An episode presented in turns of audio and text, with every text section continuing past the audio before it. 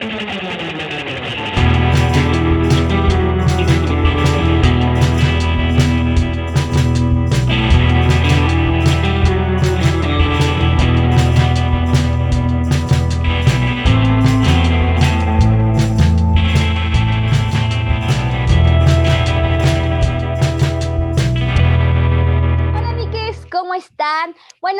Buenas noches, buenas tardes, dependiendo del lugar horario en el que nos estén escuchando. Sean ustedes bienvenidos a un episodio más de Economiques, el podcast. Mi nombre es Geraldine Cisneros y como ya saben, este espacio y este proyecto lo conformamos cuatro chicas. Y pues bueno, damos la bienvenida a mi queridísima Yasmin Cortés.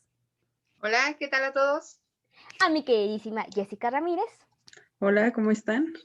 Y si se están dando cuenta, si nos están viendo a través de YouTube, se dan cuenta que nos falta una económica. Y pues bueno, esa económica que nos falta es nuestra queridísima Anita Rangel, nuestra Ana Banana, que pues bueno, por situaciones de Happy Birthday no está presente, pero le mandamos un fuerte abrazo a mi queridísima Anita.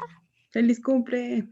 ¡Feliz cumple, Amix! Que y pues, muchos, muchos más y que le den muchas vueltas al sol. Y pues bueno, esperemos también que ustedes, eh, queridos económicos, les manden muchísimo amor y un fuerte abrazo a nuestra queridísima Ana. Así que ahí les vamos a dejar sus redes sociales para que vayan y la feliciten. Y pues bueno.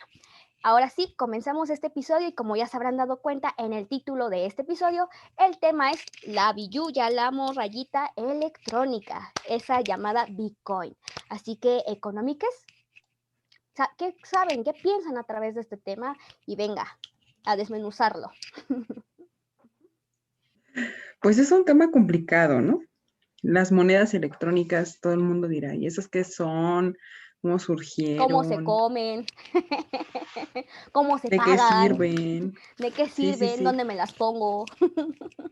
Pero lo principal, lo importante es entrar en contexto primero y saber que Recuerden que el Banco Central es el encargado de generar el dinero, ¿no? Físico, fiduciario, por fe. Entonces, ¿qué es este dinero? ¿De qué sirve? ¿Para qué? Bueno, el, el e-money, como dirían, eh, sirve como moneda de intercambio para bienes y servicios, así como el dinero normal, así como la morralla, así como el billullo, así como todo esto. Es lo mismo, pero solamente electrónico.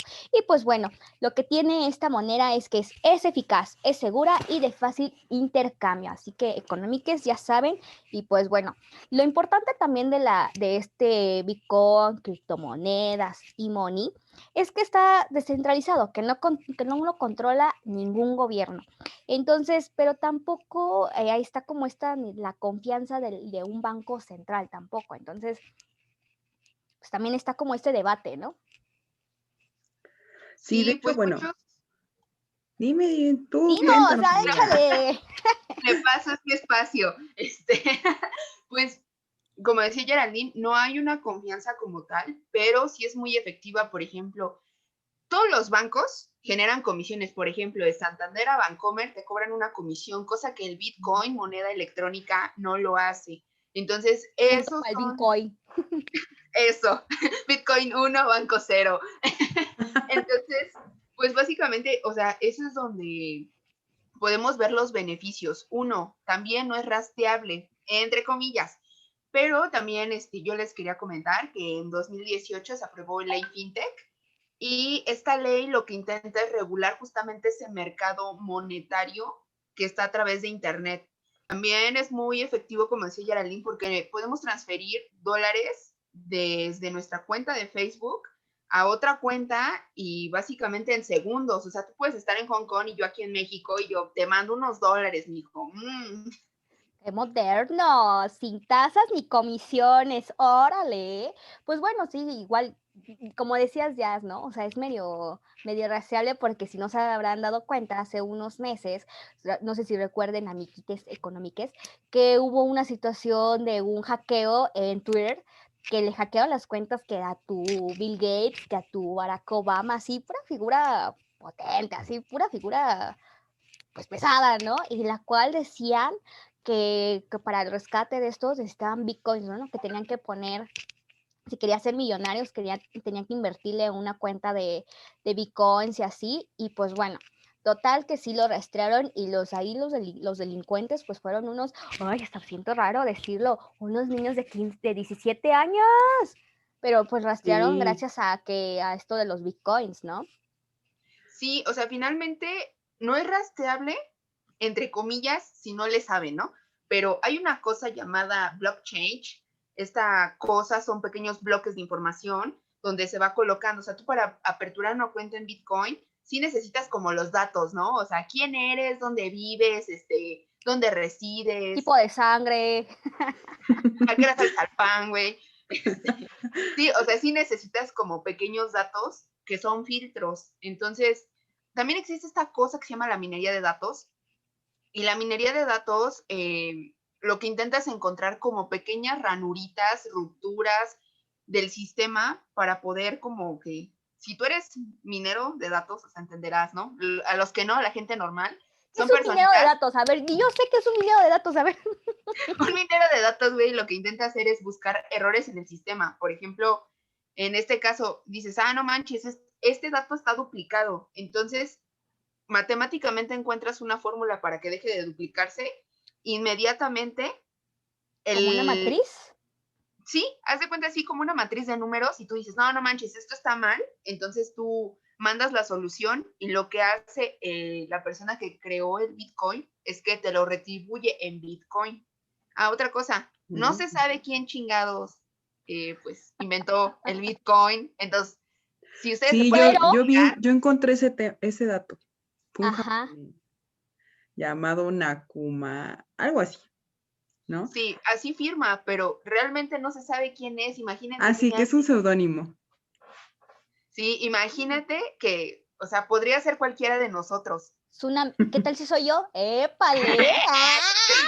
Ojalá sea como me ven, pues por eso traigo mi diadema de las perlas de la Virgen, por eso. Por eso mismo.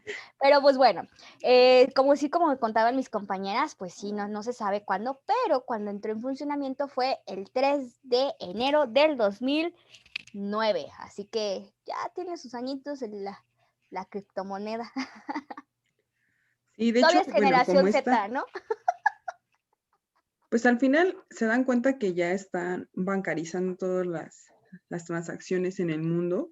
O sea, podemos, como dice Yasmín, intercambiar dinero de aquí a Japón, tal vez en 24 horas, pero con bitcoins pues son, se hacen, o con monedas digitales se hacen en, en segundos, ¿no? Y bueno, leí una nota que hasta el 15 de enero del 2021 se contabilizaron 7.100 monedas electrónicas. O sea, no, no es tierra de nadie ahí. No se sabe quién las crea, eh, que te aceptan.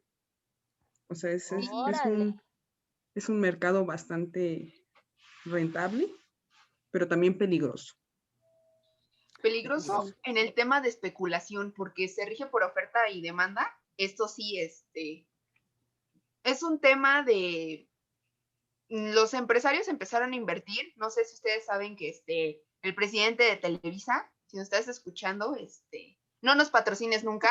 Uno, dos. no, es Televisa, por Dios, este, dos. Tú sabes muy bien de qué hablo. Invertiste en bitcoins y justamente empezaron a inflar el mercado. Empezaron a, a inflar el mercado justamente porque lo vieron tan rentable y porque se supone que hasta el 2040 es cuando se va a agotar todo el Bitcoin que, o sea, ahorita se va a empezar a producir y hasta el 2040 es donde va a topar y ya no va a haber más Bitcoin. Va a ser como, como una bolsa mexicana de valores. Entonces, hasta el 2040 van a poder inflar el precio del Bitcoin. O sea, realmente empezó siendo nada y ahora son cifras exorbitantes, así que jamás imaginaría que alguien invierte tanto dinero en una cosa que no está respaldada ni en mercancías, ni por confianza, o sea. Eso, eso, eso. imagínate ahora que está mucho de moda las nenis que digan las nenis, sí, neni, acepto tarjeta de crédito, acepto tarjetas y Bitcoin. Bitcoin. Órale, ¿no? Nenis, pónganse, pónganse al tiro, mujeres. Ustedes son pilar pues nada más, importante en la economía. Nada más hay un dato importante sobre esto que decía Jazz.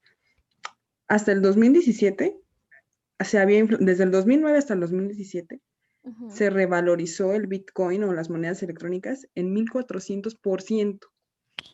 O sea, de cero ya valía mucho dinero. Pues, Entonces, El dato que tenemos el día de hoy, 24 de febrero del 2021, un Bitcoin a moneda nacional, a moneda mexicana, porque amigos, ustedes que nos escuchan en otras partes del mundo y de manera nacional, pues aquí les traigo su dato.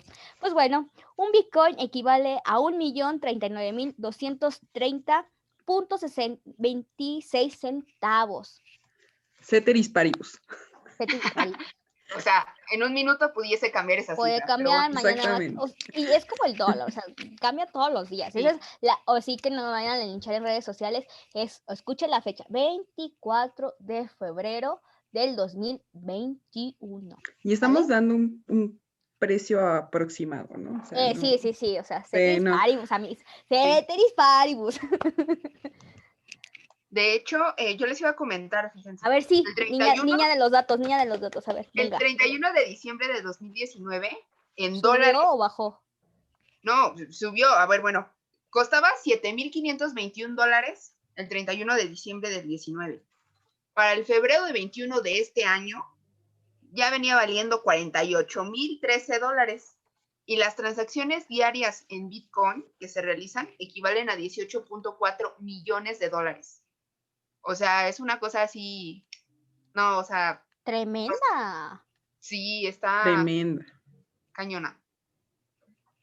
La ¿Y verdad, cuáles son las principales monedas electrónicas? A ver, ¿tienen ese dato?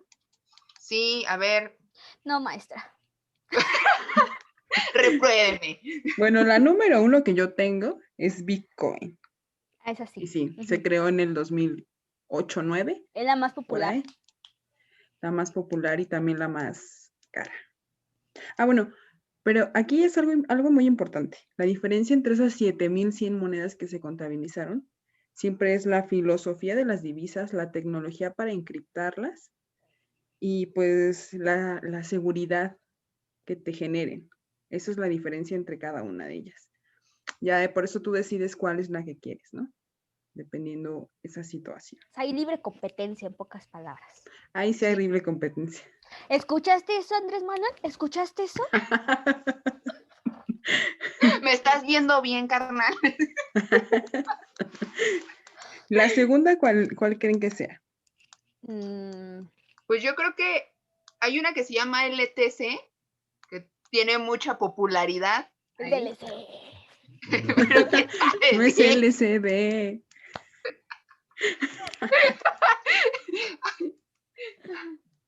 Es LTC, no LCD. Ah, Ah, bueno. Ajá, a ver, otra. A ver, aquí, Triple. Triple también es una muy Ah. famosa. Y esta es, es algo extraño porque fue creada por los desarrolladores antiguos de Bitcoin. Entonces, pues, es competencia directa, por así decirlo. Ay, son las hermanas, amigas y rivales. Sí, ahí sí. ¿Y nada más hay esas o hay más? No, pues hay un buen, a ver, ahí te va la lista. XRD, DAY, ET, GTN, BAT, BCA, MAN, 2BS y BAT. Son como las más genéricas. BTS, así como el grupo este. Mm, BCH. Ah, ya, BCH, ya, ya, dije, ay, caray. Sí, están, También hay están una-. También hay una que se llama Little Coin, que fue creada por un Mm. ex, ex empleado de Google. Sí, también, también cada, por ejemplo, Facebook tiene ya su moneda electrónica. Ah, sí, sí, Instagram sí. ya tiene su moneda electrónica. Entonces desde ya las saben. granjas, desde que cuidábamos los animalitos de la granja. ya. Sí. Justamente. me escuché muy old, pero pues bueno. Pero ¿qué creen? Leí apenas un artículo sobre, ahora que hay- había que investigar de criptomonedas y Que teníamos que hacer la tarea, amigos. de hacer la tarea. Leí un artículo súper interesante sobre la política monetaria, la inflación y la bancarización sobre estas monedas, ¿no? Y bueno, les traigo algunos datos. Aquí les voy a ci- citar textual al Banco Central Europeo, que dijo que los bitcoins reducirían los riesgos de la insolvencia eh, en las entidades eh, eh, bancarias y abarataría los costes de uso para los consumidores. Oh. Porque, bueno, la mayoría de, de- de la Unión Europea está bancarizada Sí, sí, sí. electrónicamente, ¿no? Entonces, Sí, o sea, están en en el 2030, o sea, 2040. 2040, ya, ya pues ya te están ocupando sus bitcoins. Exactamente. Entonces decían que esta, esta parte, o sea, ellos, ellos ya piensan en, en regular el, el Bitcoin o la moneda electrónica es como el primer algo mundo. que usaremos, que usaremos para, para pagar, ¿no? Entonces o sea, voy a y- sacar, Y algo que vemos poquito a poquito, yo creo que no criptomonedas, pero sí a lo mejor de, de dinero electrónico, es esta situación del CODI, ¿no? O sea, que ya con tu QR, ya, con eso puedes Ujú. pagar el cafecito o hasta una transferencia bancaria. Y yo creo que ahorita nuestro maestro querido Salvador Cobo, que le mandamos un beso, que es nuestro radio escucha, ¡ay! estaría contento de esta información. Perdón, profe, mejor no nos lucimos en su momento, pero ahorita sí. Pónganos 10. De ya lo aprendimos. ya lo aprendimos, gracias a usted. No, ¿y qué creen? Sobre esto mismo, o sea, decía, la política monetaria se vería un poco mm, molestada, por así decirlo, Sí, porque no podrían aplicar las políticas discrecionales que regularmente hacen, ¿no? De mo- mover el presupuesto, el dinero, la política monetaria. Entonces, ahí, pues como que a algunos bancos centrales les da miedo, ¿no? La Unión Europea dice, sí, sí voy, pero los demás dicen, "Mm". y yo me puse a pensar, ¿afectaría la inflación? O sea, ¿se vería afectada? Como decía Jazz, la especulación nos, nos Yo creo que sí, pero tendría Sí. que controlarse. O sea, sí, pero tendría que hay haber una checar un reforma, ajá. mecanismo. Checar un mecanismo justamente, o sea, que los gobiernos se sienten y digan, vamos a A sentirnos seguros. Te digo, en. México ya existe esta como ley de anteproyecto. Pero bueno, les voy a ser sincera, ahí en comisión, eh, a lo que refiere ley FinTech es como a seguridad de la información, a que tu banco virtual, no sé si han escuchado del Banco Cubo, este, tú sí, patrocínanos Banco Cubo, este, el banco, No, también. el banco lo que hace es totalmente digital, eh, puedes sacar tus tarjetas de crédito, etc. Entonces, a lo que va esta ley es como a seguridad de esa información, a tener este blockchain seguro, que no se filtre. Entonces, realmente como que no tiene una regulación con respecto a comisiones. Y tendría que haber como una ley de anteproyecto para checarla y eso. Y siento que eso a los gobiernos sí les da en la torre, justamente porque ya están tan afiliados con los bancos, justamente con los bancos españoles que te cobran un chingo de, de impuesto por esto y no, pues que hiciste una transferencia de, de Bancomer a HCBC, te va a cobrar 10 pesos. O sea, eso siento que es donde les darían la torre a muchos banqueros. Y siento que eso es lo que detiene el hecho del Bitcoin, no tanto que sea inseguro, porque a lo mejor hay una campaña detrás diciendo, es que es inseguro, es que no lo uses, es De que... hecho, de hecho, no sé si se acuerdan, en, justamente en la clase del profesor Cobo, vimos un video que nos dejó sobre el dinero Ah, electrónico, cómo se crea el dinero y esa parte, y justo hablaban de eso, o sea, es, o sea, va a sonar, va a sonar como a teoría conspirativa, pero lo voy a decir. Pati Este, suena, Ah, suena como, voy a sonar como Pati Navidad, perdón. Suena eh, como una teoría conspirativa en cuestión de, pues, de que nada más están viendo por su interés, ¿no? Entre los bancos y los Exacto, sí. gobiernos. Y pues abrir el mercado traía oportunidades, pero también haría temblar a que- muchos. volvemos a, a este tema, ¿no? Que no es, no es centralizado esta moneda. Entonces, al centralizarla, ¿qué, ¿cuál sería la situación o cuál sería el caos? Porque pues obviamente habrá inflación y tendría que haber una regularización tanto de tasas como de comisiones y aquí es donde vienen los famosos impuestos. Entonces, pues obviamente tendría eh, como acercarnos al futuro, sí, y crear una nueva reforma de política monetaria que ayude a regular esta situación, porque pues si nada más lo, lanzamos al mercado y que órale, todos tengamos bitcoins, pues va a ser un caos, o sea, es como decir, impriman más billetes, pues no, o sea, de eso no vamos a decir, ¿verdad? Pero pues más o menos algo pasaría con esta situación de los bitcoins. También, también saben algo, yo, yo pienso que sí es peligrosa en cierto momento ahorita que no está regulada, porque pues se presta mucho al lado de dinero, Ándale. a comprar cosas prohibidas como drogas y extorsiones y este tipo de cosas. Y pues Como la lo del es que Twitter que estábamos comentando. Exactamente. Y de hecho, si, ha- si han visto, bueno, si alguien ha visto la serie de, de Blacklist, se dan cuenta que este personaje de la serie, que es un criminal, utiliza bitcoins para todo. Para todo. O sea, ese es su dinero, por así decirlo. Entonces, siento que por ahí es peligroso y pues sí deberían de pensar en la regulación. Creo que es lo mejor. Y yo lo veo también un poco seguro porque como no sé si ustedes económicos han escuchado esta nota, ¿no? De un de un señor no sé que que tiene no sé cuántos millones de bitcoins, pero pero pero no los puede hacer suyos porque perdió la contraseña No. ya sé. Bien hecho, y ya solamente bueno, hasta donde yo me hecho. hasta donde yo me quedé, le quedaban dos intentos.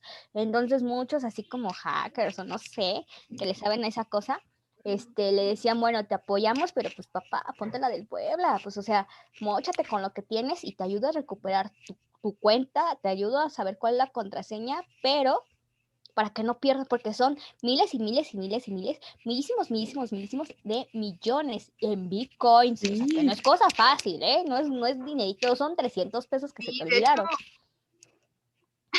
de hecho, por ejemplo, en, en Japón y en China, me parece, no recuerdo bien, es un país asiático, pero ya existen las maquinitas, existen maquinitas, así como las de los chicles en México, que le insertas, güey, el dinero, y le giras y, y sale tu chicle, o sea, ya sale tu criptomoneda, o sea, tu centésima de criptomoneda, y entonces abres la monedita y entonces sacas tu celular, escaneas el QR y entonces ya estás dentro de la aplicación donde ya Primer te dicen mundo. tienes 0.001 Bitcoin. O sea, imagínate. Y justamente por eso está cifrado. Para el tema de que no puedas, como con las tarjetas de crédito, perderla y que alguien más cobre, justamente por eso está cifrada. O sea, sí Como es insegura, sí, pero no. O sea, es- entonces, por ejemplo, por eso debes de tener tus códigos QR guardaditos. pues sí, porque pues este don ya perdió su dinero. O sea, Así. si nadie le encuentra, pues ya valió. Guarda tus tickets como el de contabilidad te lo pide, ¿no? Para hacer tu devolución. No, dale tu- tu de- tus deducibles. tus deducibles. Sí, es un No, tema está- sí. complicado, pero pues ya hablaremos en algún momento de, de alguna política que se haya hecho en el mundo. Eso sería importante.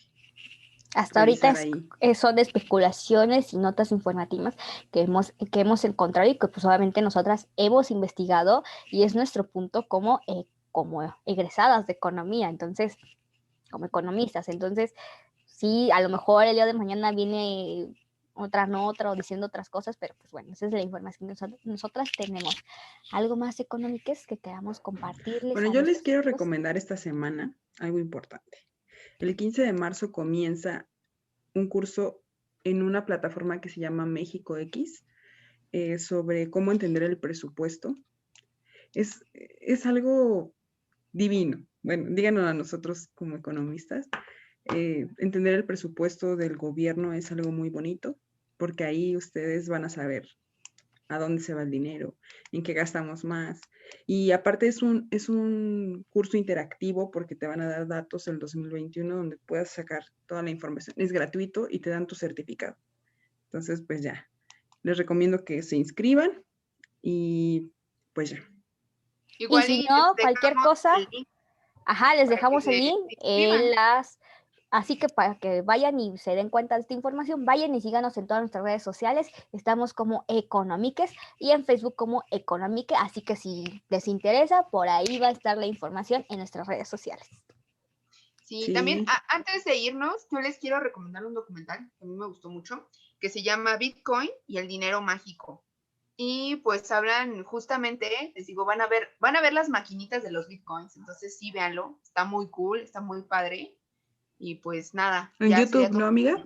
¿Está en YouTube? Sí, está en YouTube. De hecho, este, igual se los dejamos en Facebook y pues ya, pasen a verlo ahí, denle like a la publicación.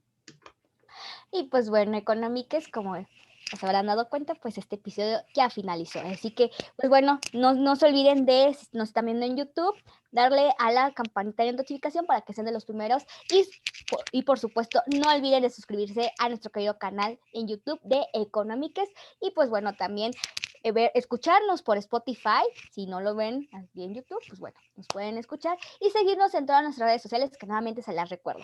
En todas nuestras redes sociales estamos como Economiques y en Facebook como Economiques, así que pues, ahí están y vayan a seguirnos y darnos mucho amor y, y sobre todo también comentar qué tema les gustaría que, que debatiéramos en los próximos episodios. Así que les mandamos un fuerte beso y pues bueno, gracias por escucharnos. Nos vemos la próxima. Bye.